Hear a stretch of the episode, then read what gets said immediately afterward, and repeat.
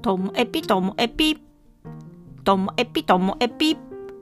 面白から真面目までサクッと聞ける独り言ラジオともエピ。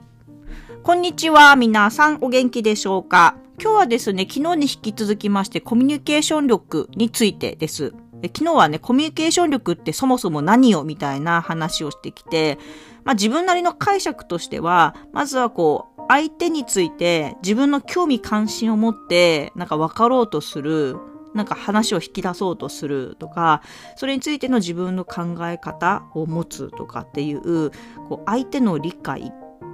その後にこう自分の気持ち、出来事、価値観を相手に伝わるように描写できるっていう、まあ、言語能力とか、まあ、非言語な部分もあるとは思いますけども、そういう感じで自分は捉えています。で、じゃあ、あの、ゲストさんからは、私がそのコミュニケーション力が高いっていうふうに言ってくださってるんですけども、じゃあ、そこにつながるなんか直接的な経験って一番大きかったのは何ですかっていうのを、まあ、聞かれまして、まあ、考えてみたんですけども、多分、多分ですね、やっぱ場数踏んでることが一番じゃないかなっていうふうには思っています。えっと、具体的には、私小さい頃から誰か特定の人とだけずっと仲良くしてるっていうのとかが苦手で、どっちかというと、まあ、その場にいる人と一緒に仲良くするみたいなノリなんですね。もちろんいるんですよ。クラスで行動を共にする友達がいても、例えば帰る方向全然違って、帰る時にはまた別の人と一緒に帰るわけですよ。で、えっと、じゃあ、家に帰ってから遊ぶときも、友達が、仲いい友達が習い事をしてて、その曜日が合わなかったりしたら、でも遊びたいと思ったら、遊べる友達とつるんで、遊んでるうちになんか仲良くなって、みたいな風になっていく。ちょっとね、男の子に近いかもしれないですね。男の子そういう感じ。うちの息子もそうなんですけども、なんかべったりっていうのはあんまりないかなと思います。だから、寂しい思いも時々しました。ずっと一緒に仲良くしているなんかペアとかがあったりすると、やっぱそこって入っていけないじゃないですか。で、自分のじゃあ一番仲良しって誰？って言っても、私はあの子と一番仲いいかなと思っても、その子は、あの、べったり仲いいペアがあったりして、一番って聞かれたら困ることが多かったですね。はい。でもその時は私って何だろうと思ったけど、大人になってみれば、なんかそれはそれで自分のなんか生き方だったんだなっていうふうには思っています。なので、こう、いろんな人と仲良くするから、なんか自分の興味関心もやっぱり広がるし、うん。で、失敗もしますよ。友達ともなんかいざこざとかね。いや、もう数えきれないほどあありますけど、すごい痛い思いも小学校、中学校、高校でしてるんですけど。でもそのたんびに、まあ一つ一つ、まあ、クリアしてきたりとか、あとはなんか誰かに、例えば私のこと気に食わなくて、あの、あの子を無視しようみたいになっても、絶対にね、いやそんなのは良くないっていう風にして私を守ってくれる人がいたりして。しかもね、これ私が知らないところで戦ってくれたりしてるんですよ。本人からあんたのこと無視するって言われるわけないじゃないですか。まあそういうのって水面下で進みますよね。そしたら、まあそういうところに巻き込まれてる友達が、いや、私はそういうのちょっと違うと思うな、みたいな感じで、なって、私の味方でいてくれるっていう人がいつもいて、なので、私自身は、まあ、自分の根本っていうのは否定されないまま、でもなんかやり方違ったんだろうなっていうので、こう、軌道修正もできて、まあ、そのあたりが自分のコミュニケーション力が育ってきた、まあ、きっかけというか、まあ、そういうなんか経験だったなっていうふうには思っております。回答にね、なってるでしょうかね。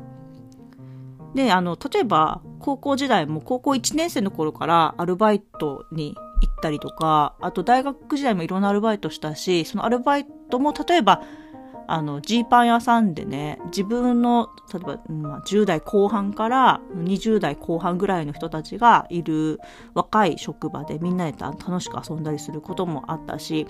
あとは、あの、私、女の子のアイスホッケーのクラブチームのマネージャーをしていて、そこは13歳、中学生から上は40歳ぐらいまでのが所属していて、で年齢違うけども、技術的には例えば15歳の子がエースだったりとか、40歳でもすごいこういぶし銀な動きをする方もいたりして、同じセットを組むこととかあるんですよ。そしたら技術的なことでお互い、まあ、あの、話し合ったり、まあ、戦術について試行錯誤したりって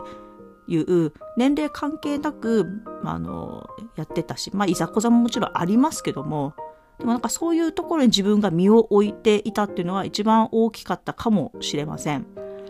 だってこうバックグラウンド違う人たちとか年齢とかいろんなもあらゆることが違う人たちだけども、まあ、そこに来てだからお互いのことをある程度分かり合わないととかあとはあそういうもんだっていうふうになんか割り切るとか割り切らないと前に進めないっていうのが、まあ、大学までに経験できたことは大きかったんじゃないかなっていうふうには思っています。まあ、逆にね就職してからちょっと不健康でしたよね。